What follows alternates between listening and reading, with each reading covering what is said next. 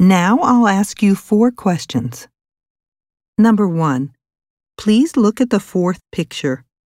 If you were the man, what would you be thinking?